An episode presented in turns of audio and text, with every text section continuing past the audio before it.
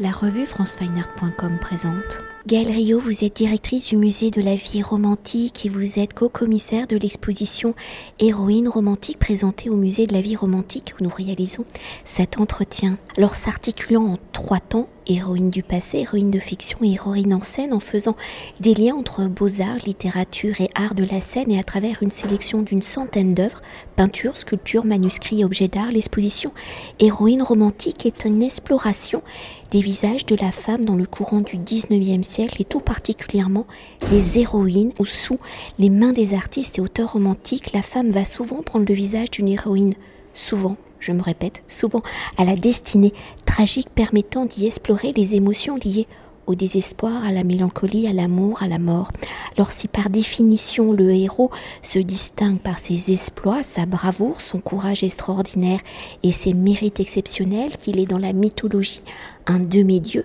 à qui l'on attribue des exploits à nouveau extraordinaires, une héroïne est définie comme une femme faisant preuve de vertu exceptionnelle, se dévouant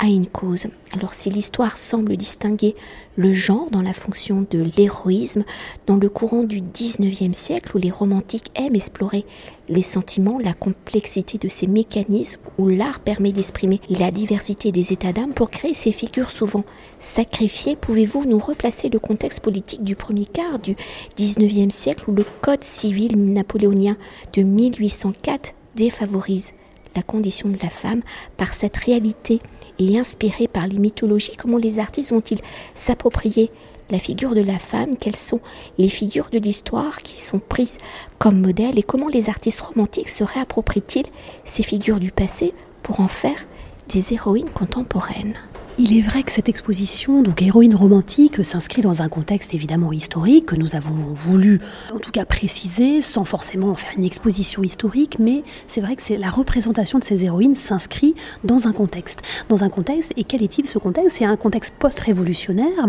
avec l'importance de la de la de, l'écriture du Code civil napoléonien en 1804, qui en effet réduit les droits de la femme, et la femme devient finalement une mineure, en tout cas dépendante de son père ou de son mari. Ce qui évidemment euh,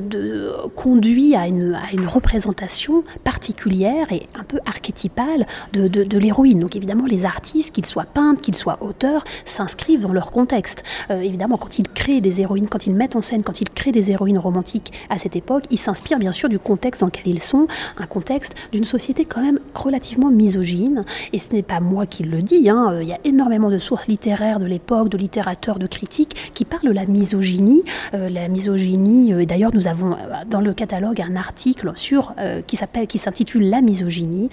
qui est écrit par Alain Vaillant, grand spécialiste de la littérature romantique, et qui explique justement que à, à, travers des sources, notamment de Baudelaire par exemple, qui montre en fait vraiment que la, que la femme est considérée comme inférieure à l'homme et, qui a, et que ça induit finalement tout un mode de représentation. Alors ce mode de représentation de, l'héroïne, il est assez archétypal et c'est ce qu'on a essayé aussi de montrer dans cette exposition. Et je trouve que les, œuvres accrochées les unes à côté des autres, et en tout cas on tente de, montrer, de montrer ça, la, manière dont sont représentées ces héroïnes. Et c'est ce qui nous a vraiment habité en, en, concevant cette exposition. L'héroïne romantique est représentée souvent la peau pâle, le teint diaphane, vêtue d'une longue tunique blanche ou d'une longue robe blanche assez informe, mais en tout cas au drapé vaporeux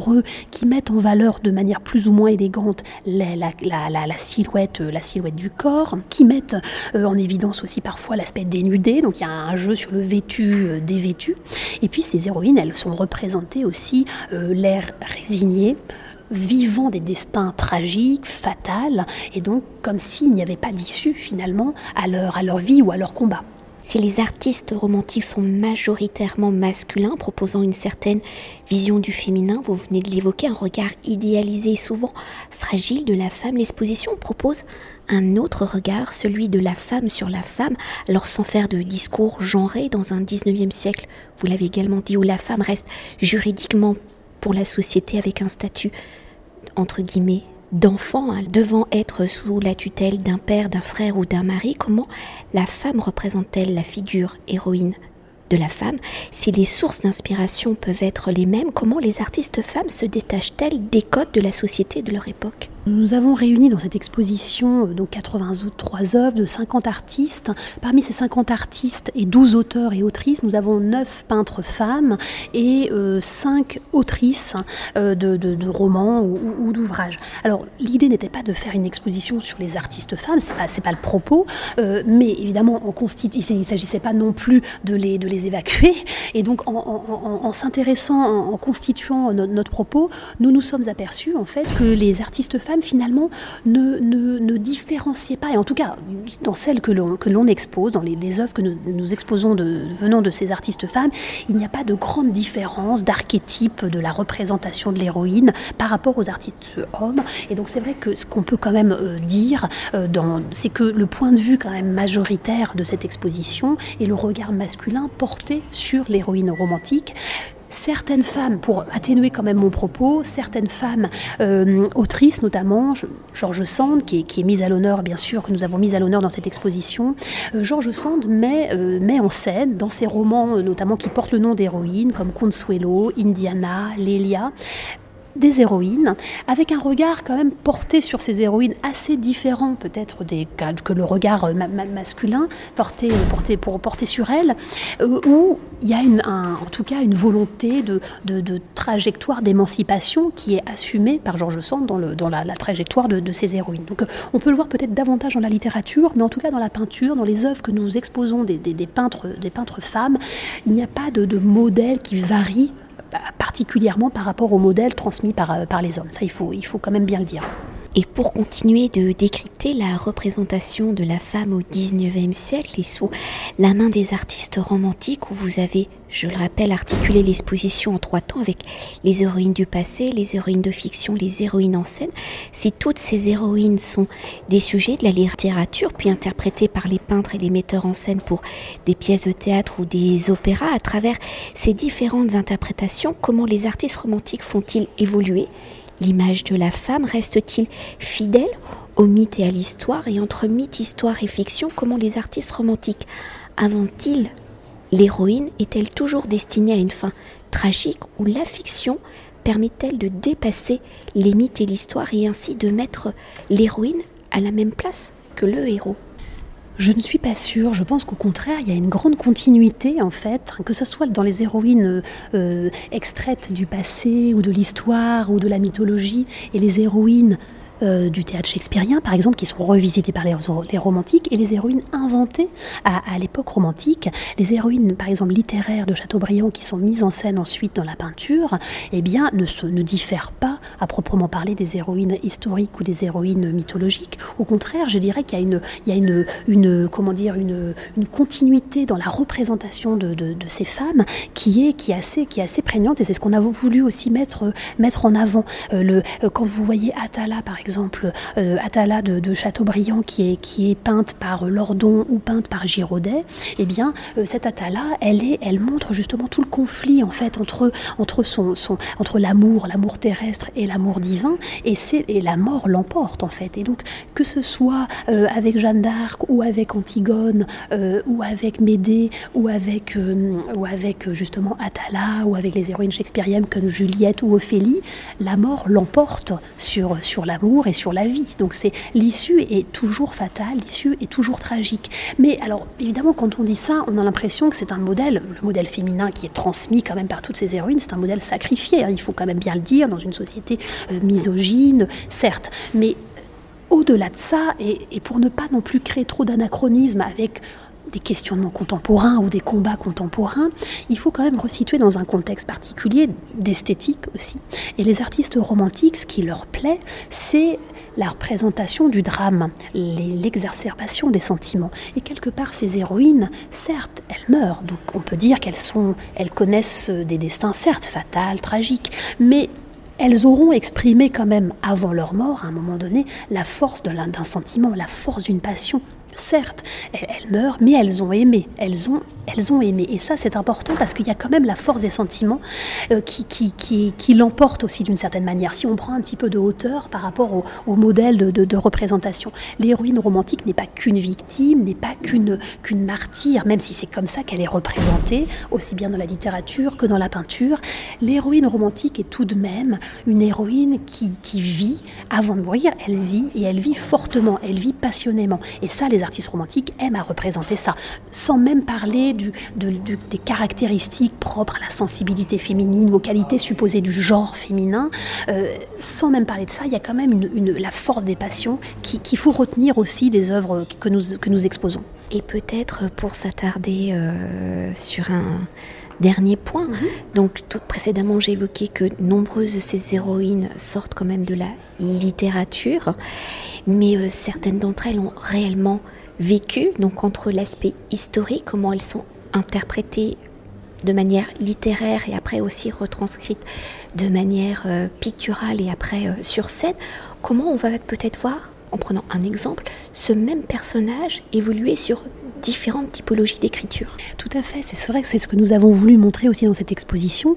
Nous avons bien sûr constitué trois parties de l'exposition pour rendre le propos plus clair, mais ces héroïnes parfois se retrouvent d'une partie à l'autre, puisque ce sont des héroïnes parfois qui appartiennent à l'histoire, qui se retrouvent, qui sont réinterprétées dans la littérature, comme vous l'avez dit, et qui se retrouvent ensuite mises sur scène. Donc évidemment, il y a différentes couches successives qui permettent aussi de construire un modèle, un modèle héroïque. Alors par exemple, je parlerai de Desdémone, Desdémone qui est une héroïne shakespearienne, euh, donc euh, créée bien sûr par, Shakespeare, qui cette héroïne, cette femme qui, qui, va, qui va épouser Othello contre la volonté de son père, et Othello finira par la tuer en l'étouffant euh, lors de son sommeil, parce que on lui, a, on lui aura tendu un piège, on lui aura fait croire que Desdémone le trompait. Donc il va, il va pour se venger, il va, il va la tuer. Donc c'est tous les ingrédients du drame sont là. Donc c'est Shakespeare, et Shakespeare est redécouvert au début du 19e siècle, enfin principalement, essentiellement en 1827, qui est une date importante à retenir pour la, pour la postérité de, Shakespeare en France, parce que c'est au théâtre de l'Odéon que les pièces de Shakespeare sont, jouées pour la première fois en anglais, et que les, artistes romantiques, des musiciens comme Hector Berlioz, des écrivains comme Alexandre Dumas, des peintres comme Eugène Delacroix, vont euh, assister à ces représentations euh, des, principales pièces de Shakespeare et vont avoir envie de, de traduire cette héroïne en peinture, de traduire cette héroïne euh, sur scène. Et donc Desdémone, Desdémone donc cette héroïne shakespearienne, est euh, peinte par Delacroix, notamment dans un très beau tableau qui vient du musée des Beaux-Arts de, Reims, où on la voit maudite par son père, on la voit ensuite en lithographie euh, par Chasserio, gravée par Chasserio, on la voit morte dans son sommeil, tuée par, par, son mari Othello, et puis on la voit ensuite sur scène, on voit Desdémone sur scène dans l'opéra de, de, Rossini, de Rossini qui adapte cette héroïne shakespearienne dans son, dans son opéra, et on la voit incarnée, euh, jouée par des interprètes très célèbres que sont Giuditta Pasta et sa rivale Maria Malibran. Donc on voit finalement Desdémone de la littérature aller sur, le, la, aller sur la peinture, sur le tableau et aller euh, sur, euh, sur la scène, euh, sur la scène, la scène de l'opéra. Donc c'est, c'est un personnage tout à fait caractéristique de la, de la postérité, de l'aura aussi de, de, de ces héroïnes romantiques qui sont interprétées et qui sont représentées aussi sous les traits de leurs interprètes, et notamment ces, ces, deux, ces deux cantatrices. Et peut-être pour parler d'un autre aspect hein, de l'héroïne romantique, c'est à partir d'un personnage historique hein, comme Jeanne d'Arc, comment peut-être ces artistes romantiques ont-ils façonné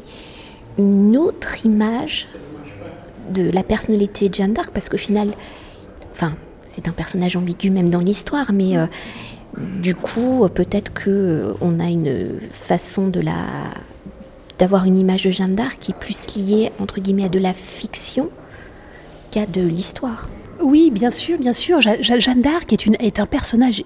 vous avez raison de le dire parce que Jeanne d'Arc est bien sûr une, figure historique qui a réellement existé, mais qui a été tellement réappropriée par les différentes périodes historiques. D'ailleurs, elle n'est pas, pas l'apanage des romantiques. Hein. Euh, mais même s'il la représente beaucoup, mais Jeanne d'Arc, en effet, est presque devenue une légende, est presque devenue un mythe en tant que tel, parce que la représentation l'emporte finalement sur la réalité. La vie pour laquelle elle est représentée, le, temps d'action pour lequel elle est représentée, c'est deux mois et demi, donc qui est représenté, mais de manière considérable par le nombre de tableaux. À l'époque romantique, il y a à peu près 60 tableaux qui représentent Jeanne d'Arc. Donc c'est pour vous donner une idée, ce contraste entre finalement ces événements, qui, les événements qu'elle a vécus, qui sont certes importants, mais pour lesquels finalement on a presque plus de sources que pour certains rois et certaines reines. Donc Jeanne d'Arc, vous avez raison de le dire, Jeanne d'Arc est une véritable légende à l'époque romantique et le, les, artistes romantiques vont privilégier l'aspect, le versant fatal de la, de du destin de Jeanne d'Arc et peut-être à rebours de la figure de Jeanne d'Arc combattante, guerrière, dressée sur son cheval en armure,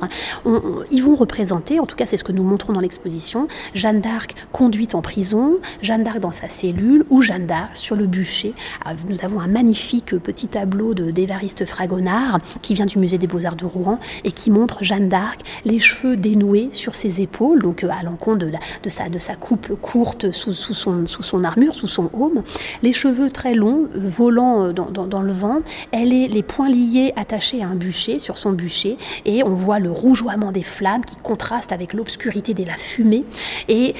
on voit cette, héroïne avec un long vêtement blanc, cette héroïne romantique qui est érigée presque en tant que sainte, qu'elle deviendra d'ailleurs par la suite,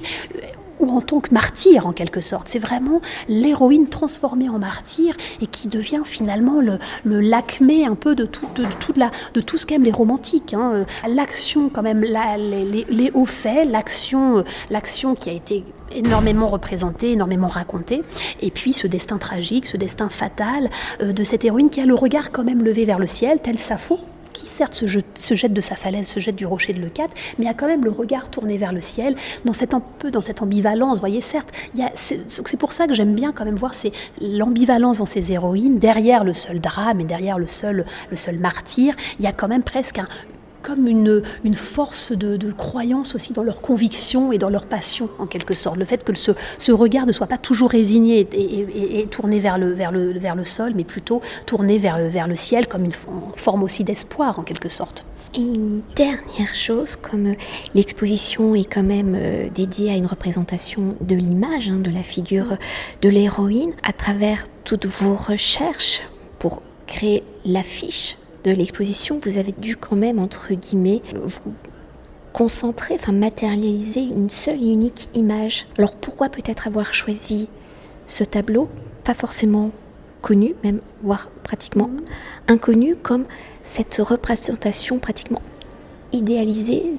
de l'héroïne romantique. Tout à fait, c'est vrai que notre choix euh, pour euh, le tableau d'Ophélie de, de, Léopold Burteux, euh, qui est un tableau, un très très beau tableau qui vient du musée Sainte-Croix de Poitiers, qui nous est prêté généreusement par Poitiers, montre en effet cette héroïne shakespearienne, qui est un peu l'archétype aussi de l'héroïne, qui est en effet représentée certes morte ou en train de mourir dans un dernier sursaut, en tout cas entre la vie et la mort, avec ce, bras comme ça accroché à la branche. En fait, ce qui est intéressant, déjà, c'est une image qui, qui, est belle, sans même parler de, de, la, de, décrypter l'image. C'est une image qui, qui fait affiche, en, quelque sorte, qui, peut être visible dans l'espace public, peut-être par rapport à d'autres tableaux qui sont très beaux aussi. On n'a pas nos chouchous, on aime, on aime toutes les œuvres de manière égale, mais, mais il y a des images qui se distinguent plus, qui se voient plus aussi dans l'espace public, parce qu'il faut bien penser qu'une affiche, elle est aussi faite pour être vue dans le métro, dans, dans la Et c'est vrai que la, tonalité, la palette de couleurs, la lumière aussi qui se dégage de, cette œuvre permet aussi cela d'un point de vue de la, communication. Mais en dehors de ça, en dehors de ces aspects qui sont, qui sont très importants, elle fait tout à fait sens aussi. Et elle résume aussi le propos de notre exposition parce que c'est une héroïne qui connaît un, destin tragique et qui montre aussi euh, toute la représentation. Vous parliez d'image, de, en effet, c'est l'image aussi idéalisée de la femme. Et l'héroïne romantique montre aussi cette image idéalisée de la femme, certes qui connaît un destin tragique, mais qui malgré son destin tragique, est représentée comme si finalement euh, elle n'était pas, elle ne, elle ne vivait pas l'horreur ou l'angoisse de la mort lui arrivant. Euh, Ophélie est représentée de manière très sereine, très très très apaisée aussi, érotisée aussi. L'érotisation était aussi un, une idée assez forte aussi de la représentation de ces héroïnes un regard masculin qui est porté sur elle, donc avec ce côté vêtu, tout à l'heure je le disais, vêtu, dévêtu, où on voit un, un sein qui se, qui se découvre, et là c'est pas anodin. Euh, c'est vraiment euh, pour, pour le plaisir de l'œil. Il y a une volonté euh, de satisfaire aussi le regard masculin ou, féminin d'ailleurs, mais en tout cas de satisfaire le regard en montrant une femme, une jeune femme, avec ce sein, ce sein découvert, qui, qui d'ailleurs défie les lois de la gravité, puisqu'il ne tombe pas malgré la, la position qu'elle qu a. Donc il y, a, il y a, à la fois c'est une image qui est, qui est forte et qui est lisible dans l'espace public et qui résume aussi cet idéal féminin, cette, cette, cette, ce, ce, ce, oui, ce topos aussi un peu de la représentation de, de, de l'héroïne romantique. Merci beaucoup. Merci beaucoup Anne-Frédéric. Cet entretien a été réalisé par franceweiner.com.